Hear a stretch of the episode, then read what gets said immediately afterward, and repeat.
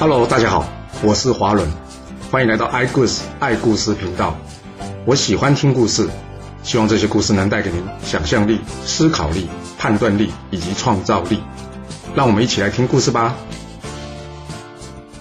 上次说到呢，这赵川呢跑去找赵盾呢，大声嚷嚷说：“为什么要去偷袭秦国啊？”这赵盾一听到赵川这样叫呢，他跟赵川说：“没啊，没这种事啊，你别乱说，扰乱军心啊。”不过他这样说有用吗？当然没用了。早就有秦国的间谍呢，把他们兄弟两个这段对话呢回报给这秦康公了。秦康公一听，天哪，这赵盾怎么知道我们的计划呢？所以呢，他将撤退的路线以及时间呢稍作更改。当天夜里，这秦军呢改道撤退。隔天呢，晋军在确认秦军已经撤退之后呢，也撤军回国了。回国之后，赵盾呢要来办这个泄露军机的罪啊。他把这赵川叫上来，问他：“你是怎么知道我们要偷袭秦军的？”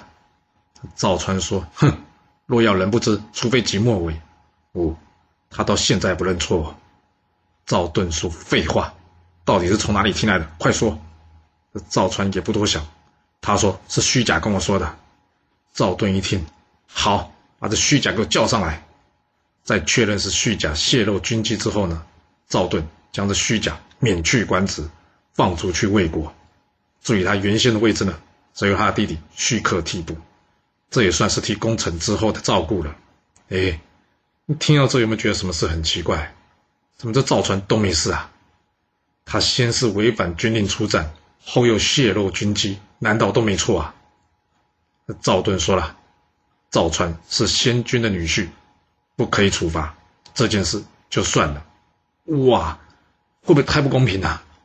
真是应了一句话：有关系就没关系，没关系那就有关系了。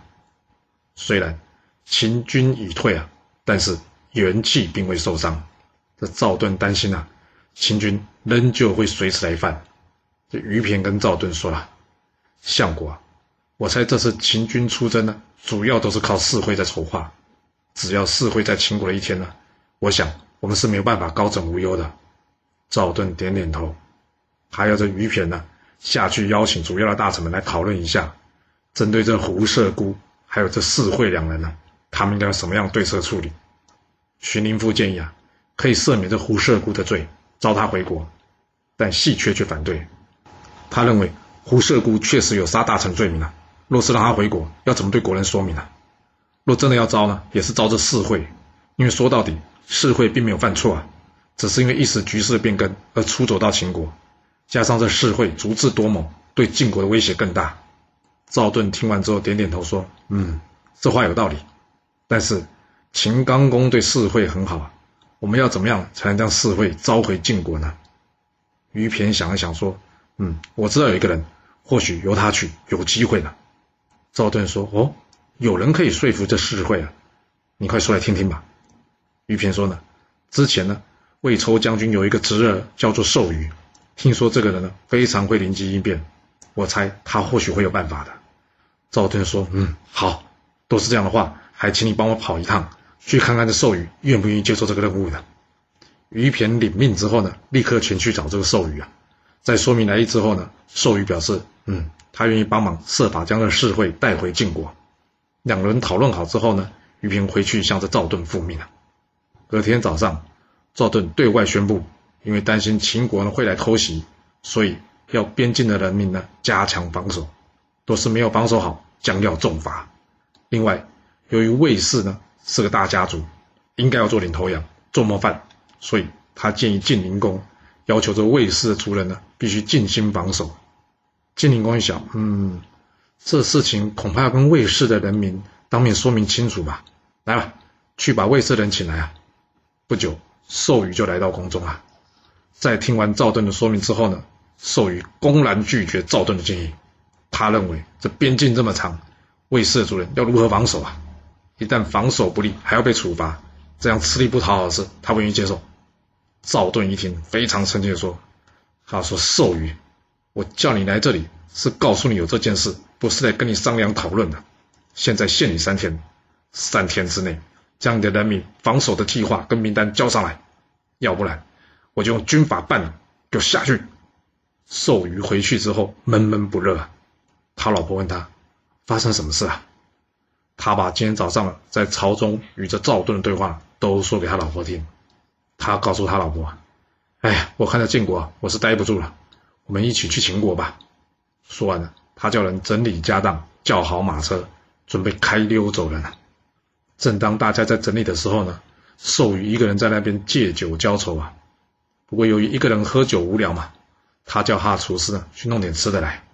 这厨师呢准备来的食物呢，被他东挑西拣的，嫌东嫌西的，一会嫌这个不好吃，一会又嫌它不卫生。最后呢，他发起酒疯啊，把这厨师给修理了一顿。由于这厨师呢不甘心无端被这寿宇殴打，之后他偷偷跑出去到赵盾的府上，向赵盾告状说：“报告这个相国啊，寿宇想要逃到秦国啊！”赵盾一听，马上派这韩厥去搜捕这寿宇。韩厥率领的军队呢，来到这寿宇的家中啊。寿宇一看苗头不对啊，赶紧上马逃走。那可怜他老婆反应不及，被韩厥给抓到，送进监牢了。寿宇逃到秦国之后呢，他向秦康公说明他为什么逃到秦国来。秦康公一听，真的假的？赵盾会做这种事？他问一旁的士会啊：“你看这寿宇是真的来投降，还是有别的目的呀？”士会说。晋国人呢，很狡诈的，还是当心点好吧。他问寿瑜啊：“你说你来投降，那你有带什么东西来可以献给我家主公，来表示你的忠心或者你的价值吗？”寿瑜说：“有的。”接着他从袖子里拿出了一张图，上面记载的是他的封地魏邑，里面的土地、人民、粮食等重要资讯。他跟秦康公说：“若是您接受我的投降，这魏邑就是您的了。”秦康公手中拿着魏的资料，目不转睛的看着。毕竟这魏邑啊，可是晋国一块非常重要的领地。他边看边问这士会：“你觉得我们有机会拿下这魏邑吗？”寿瑜注意到秦康公的眼光啊，并没有在士会的身上。他偷偷的向士会使了个眼色，然后呢，又偷偷的踢了士会一下。士会马上明白他的意思啊，什么意思？就是寿宇是来接他回家的。其实世会原本就是晋国人嘛，他一直想回到晋国，但是因为之前公子雍的事情，他出奔秦国，而晋国又没有人请他，他如何回去呢？现在寿宇这个暗示，就是他要来接他回去的意思。是会对秦康公说：“能收下魏夷当然很好，这样秦国便能正式的向河东拓展疆域。不过在魏夷防守人民。”应该会担心晋国会讨伐他们，而不愿意归附吧？寿瑜说：“魏邑守城的人，名义上是晋国的臣子，实际上都是我自己的人。只要我登高一呼，大家都会来归顺的。”秦康公说：“嗯，若是这样，我们就有机会拿下魏邑了。我看这样好了，这件事需要一位了解晋国的人去处理。世会啊，你可以跟我一同跑一趟吗？”接着。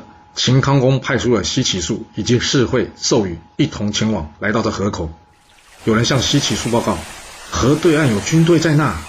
西岐树有点担心啊，这会不会又是个计啊？这时寿宇说：“别担心了，这一定是魏义的守城将士啊，他们不知道我在这，不然他们不会派兵防守的。要不这样吧，你先让我过去说明一下好不好？”秦康公说：“士会啊，你就陪寿宇一同过去好了。”士会跟秦康公说：“主公。”不行啊，这晋国人多狡诈。若是我过去谈成了，那当然好。但要是失败了呢？要是失败，我可是会被晋国抓去。那我在秦国家人肯定也会被连累处罚。我可不可以不要过去啊？秦康公说：“你放心呐，是我叫你过去的。若谈成了，当然是重重有赏啊。若是失败了，也不怪你啊。至于你的家人呢，我会护送他们平安回到晋国的。当然。”到了晋国之后会怎么样，我就不能保证了。是会仍旧有所犹豫啊。秦康公说：“哎呦，我说的话你不信啊？好好，我对这黄河发誓，这样你信了吧？”一旁秦国的大臣老曹建议秦康公说：“主公，世会是晋国的谋臣啊，你让他回晋国，这不是放鱼入大海吗？他这一去一定不会回来了。你千万不要相信寿瑜的话，主公。”秦康公说：“哎呀，你想太多了啦！世会不是这种人呐，你相信我的眼光吧。”说完，秦康公还是决定让世会与寿瑜一同前往。离开之前，老曹拿了一个马鞭交给这四会，他低声对四会说：“你不要以为我秦国没有人，你这点诡计没有人看得出来。不过因为今天主公疼爱你，我就不多说了，快走吧。要是迟了，我说服主公，你就大祸临头了。”四会低声对老曹说：“谢谢。”转身之后呢，他与寿瑜一同渡河而去。这四会才一渡河呢，对面就是赵盾的儿子赵朔前来迎接他。赵朔对世会鞠了个躬，他告诉世会：“我特地奉家父之命在这迎接你。”话一说完，擂起战鼓，后方荀林父细缺率领大军来到河边，一同迎接这世会。秦刚公一看，不会吧，真的中计了。他想要率军渡河追击，但西岐叔跟他说：“主公不可以啊，晋军有备而来，我们贸然渡河太危险了。”秦康公冷静下来之后说：“嗯，你说的对。哎，算了吧，我们回去吧。”晋军见到秦军离开呢，也率领军队返回绛城了。后来，秦康公有没有按照约定将四惠的家人送还晋国？有。那四惠呢？四惠为了感谢秦康公能遵守信用，所以他特地写信回复这秦康公，告诉他，其实秦晋两国合则两利，斗则两害，可以的话，秦国不要再与晋国发生战争，休养生息，这样对两国还有两国人民来说才是好事啊。秦康公接受他的建议，在接下来的数十年，秦晋之间就再也没有发生过战争了。由于从秦穆公开始。秦晋两国有好几代的姻亲关系，所以后人呢将这双方联姻呢称为秦晋之好。这安定的日子啊，在春秋时代啊，根本就是一种奢侈啊。没错，才平静没多少天呐，就在晋灵公八年的某一天，突然有人报告，这楚国的楚穆王病薨了。赵盾一听，太好了，楚国新上国君。我们可以借此重振晋国的霸业了。说完，立刻发函号召宋、鲁、陈、魏、郑、许等国前来新城会盟。哎，你说这陈、郑、许不是已经归附楚国了吗？那怎么会到新城来会盟了？哎，所谓一朝天子一朝臣嘛，讲难听点来说就是墙头草，讲好听点呢就是识时务者为俊杰了。这楚国的新君位置还没坐热，到底是不是块料还不知道。不过这晋国可得罪不起啊，所以怎么样，他们也只好怎样，先改抱大腿啦。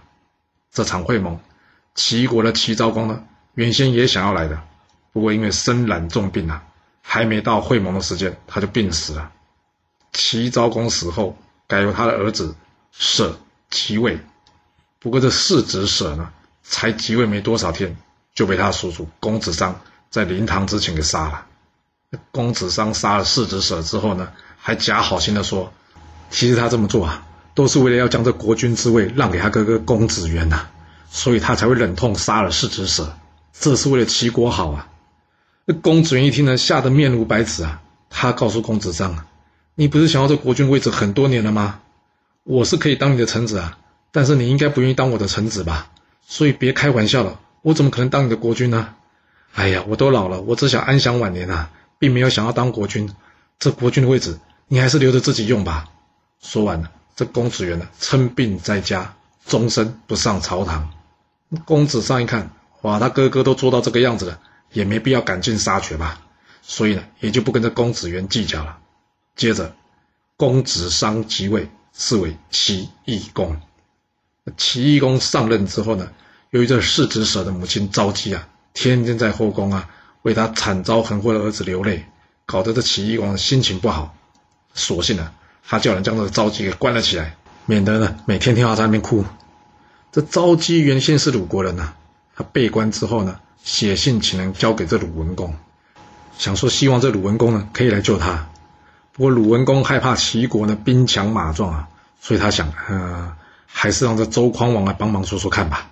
这样子可以免得自己出头得罪齐国啊。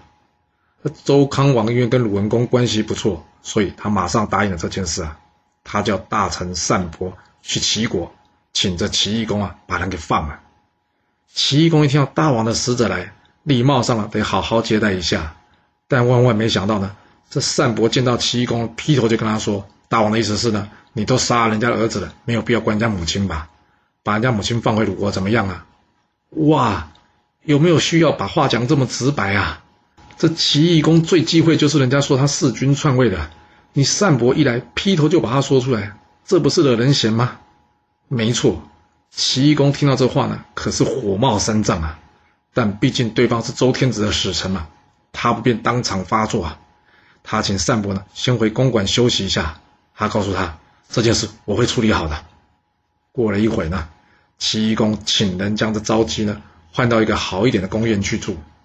接着，他再请人通知单伯说：“大王既然要帮昭姬求情，你要不要当面跟昭姬打一声招呼？”这样，昭姬才知道这是周天子的恩德啊。单伯想一想，嗯，也对哦，不然这昭姬都不知道自己是被谁所救的呢。于是，单伯便驱车来到这昭君所住的后宫啊。这才刚刚一进昭姬的宫院呐，这齐公马上率领人冲了出来，说：“单伯，你为什么擅闯昭姬的宫院？难道你想要做昭姬的小王吗？来呀，把这单伯给拿下来！”我要到周天子那去告状，看看大王怎么说。接着，齐公出兵讨伐鲁国。哎，不是要去周天子那，怎么来讨伐鲁国呢？因为齐公知道啊，这周天子其实是鲁国请来的。你一个小小鲁国，竟然敢在我后面嚼舌根，我不修理你，我修理谁啊？你看看这齐国啊，这怎么才一代的人呐，就能从一个尊王攘夷的大国？变成了弑杀国君、囚禁国母、关押王室、凌虐邻国的穷凶恶极的国家呢？更可怜的是啊，这朝中大臣啊，竟然无人敢发一言呐！这鲁国听到齐国大军压境啊，赶紧向晋国老大讨救兵啊！晋国一听到鲁国求救呢，马上率领八路诸侯前来声讨这齐国。那齐公一看，哦，糟糕，玩太大了，搞得八路诸侯都来了，看样子得先忍耐一下吧。所以他赶紧放了这单伯。然后呢，找人拿了很多钱去给这晋国认错。那晋国一看，嗯，看在这么多金银财宝的面子上，齐国这件事那就算了。他告诉齐国：“你不要再去打扰鲁国，知道了吗？”说完，便将八国联军给解散，各自回国了。鲁文公一看，不会吧，老大你收钱就走人哦？那这齐鲁的梁子不是越结越大吗？无奈的鲁文公呢，之后呢，只好派使者去向齐国道歉，并且送上金银财宝。那齐公一看，嗯，既然鲁国都知道不能得罪我齐国啊，好了，那这件事就暂时打住，我也不想穷追不舍啊。其实晋国这个动作非常的不好啊，那只看钱办事，那还能叫做霸主吗？没错，因为这个问题呢，常常不会只有一个的。这齐国的问题暂时解决了，那宋国这边又出事了。这宋国从宋襄公传位到宋成公，又传位到这宋昭公。这宋昭公呢，每天只知道打猎游玩，完全不管政事。听到这，大概可以猜得出他下场会变怎么样了。宋昭公呢，有一个弟弟叫做公子豹，听说呢，他长得比女生还要漂亮。他一听到。齐义公，也就是这公子商啊，散尽家财，收买人心。于是呢，他也怎样，依样画虎的照着做。果然呢，宋国人民都觉得公子豹呢更适合当宋国国君了。不要说宋国的人民了，连他的祖母啊，也就是宋襄公的妻子啊，也支持这个孙子来当国君啊。所以呢，他祖母暗中计划，趁着宋昭公出门打猎的时候呢，找人杀这个宋昭公。哇！有这么狠的祖母啊，想要杀了自己的孙子哎！而当时呢，宋国的大臣荡一珠在偶然的机会呢，得知了这个消息，他赶紧通知宋昭公说：“主公，你今天不要出去打猎了，不然我怕你有命出去，没命回来呀！”没想到呢，这宋昭公却笑着说：“哎呀，他们都是想要杀我了，天天都有机会，我能天天躲他们吗？”说完了，他带上了宫中所有的宝物呢。跟大家一同出门打猎，这宋昭公前脚才刚出门呐，后脚呢，这宋国的大夫华偶呢，就率领着众人呢，关上大门，然后出城去追杀这宋昭公啊。这华偶是谁呢？这华偶呢，就是之前刺杀宋襄公这个华都的后代啊。由于这城门被关闭了，所以呢，有人赶快来通知宋昭公说：“糟糕啊，国中有变啊！”这荡一族劝宋昭公说：“主公，你先逃到别的国家去吧。”宋昭公摇了摇头说：“不了，在这里上从我的祖母，下到国人，没有一个不希望我死的。与其死在国外，还不如死在自己的故乡啊！来啊，听我的话吧，把这车停下来用餐，大家吃饱了才好上路嘛。”等到大家都吃饱之后呢，宋昭公跟大家说：“这件事呢跟大家没关呐，谢谢你们多年来陪伴我，我呢也没有什么好东西可以谢谢你们的。现在这车上呢是我宋国所有的金银财宝，你们能拿多少就拿多少，拿了就赶紧离开，不要在这边陪我送死啊！”哦，看来宋昭公可是早就准备要去死嘞。随行的人员呢，全部流下眼泪，跟宋昭公说：“主公，你先走吧，若是后面有追兵，我们会帮你阻挡的。你快逃吧，不要在这边白死啊！”宋昭公说：“都说了，不关你们事，赶快走。”但这话还没说完呢，华偶的追兵已经赶到了。华偶对众人说：“今天我是来杀这无道昏君的，跟你们其他的没关，没事，全给我让开。”宋昭公听到这了，他再次大声的喊说：“我叫你们走，都快走！”许多人流着眼泪，但还有一半的人以及荡一珠不肯离开。华偶看着荡一珠说：“你是贤臣，没有必要死在这里，让开。”但荡一珠却回答华偶说：“要是贤臣又不能忠君，那还有什么用啊？”华偶见荡一珠不愿意让开，无奈只好指挥众人一拥而上啊！而这荡一株只留下了半数的水桶呢，拼死奋战到最后一口气，之后一个一个纷纷倒下了。而宋昭公呢，他到最后终究逃不过这死劫，踏上了黄泉路。解决了宋昭公之后，公子豹即位，是为宋文公。不过这个杀人凶手华偶有没有升官发财啊？没有。因为呢，他回去之后，突然间心脏疼痛，当场暴毙。哎，这话我到底是做坏事遭到报应，还是被兔死狗烹？恐怕得要问他自己才会知道了。但不管怎么说，这宋文公算是弑君篡位了。那身为中原的老大哥晋国，在听到这个消息之后，能不表示一下意见吗？当然不能啊！所以赵盾派了大将荀林父率军，并且召集陈、郑、魏等三国出兵讨伐这个篡位的宋文公。还是那句老话，宋文公是坏蛋，但是不是笨蛋。他早就算到晋国会来攻打他了，所以呢，他请人准备了许多金银财宝要贿赂这晋国。他一收到晋国联合三国来攻打宋国的消息呢，马上送上大礼。荀林父一看，哎呦！这么丰富的金银财宝啊！他跟陈、郑、魏三国的国君说：“我觉得，既然宋国的国民呢都喜欢这宋文公，我们也没必要硬拉他下台。你们说是吧？更何况你看，这宋文公很有诚意耶。”郑国的国君站出来反对说：“我们这次出兵是要来讨伐宋国弑君的罪行。若是同意他的和解，那不等于告诉天下人，所有弑君的人只要拿钱出来就可以没事了吗？我不赞成，我不赞成我们收下宋国的财物。”我建议我们应该继续攻打这宋国。荀林父回复说：“哎呀，你整天打打杀杀的，要死多少人呢？你想想看嘛，我们晋国在前面已经原谅了齐国的公子商，也就是这齐懿公了，总不好后面不同意宋国公子豹的请求嘛？这样人家会说我们晋国双标了。那以后我们要如何管理诸侯呢？”说完，荀林父决定收钱走人。郑穆公看到这画面，叹了口气呀。唉，晋国接连两次唯利是图，根本已经没有霸主的样子了。我看这楚国新上任的国君呢，都比他像个霸主。看来我郑国不应该再侍奉晋国，要改侍奉楚国以求自保了。这郑国改侍奉楚国的消息呢，很快就传到了晋国。那赵盾有没有做什么呢？没有，他竟然当没这件事。哎，针对小老弟叛变这种事。赵盾竟然呼隆呼隆就过去了，那你说这晋国还算是霸主吗？这中原能不乱吗？没错，当这霸主的光环褪色之后，这终于呢乱世一宗接着一宗啊，而这弑君的事情呢，就好像传染病一样，一个接着一个而来。接下来又会是哪一个国君倒霉被杀呢？这故事会如何的发展呢？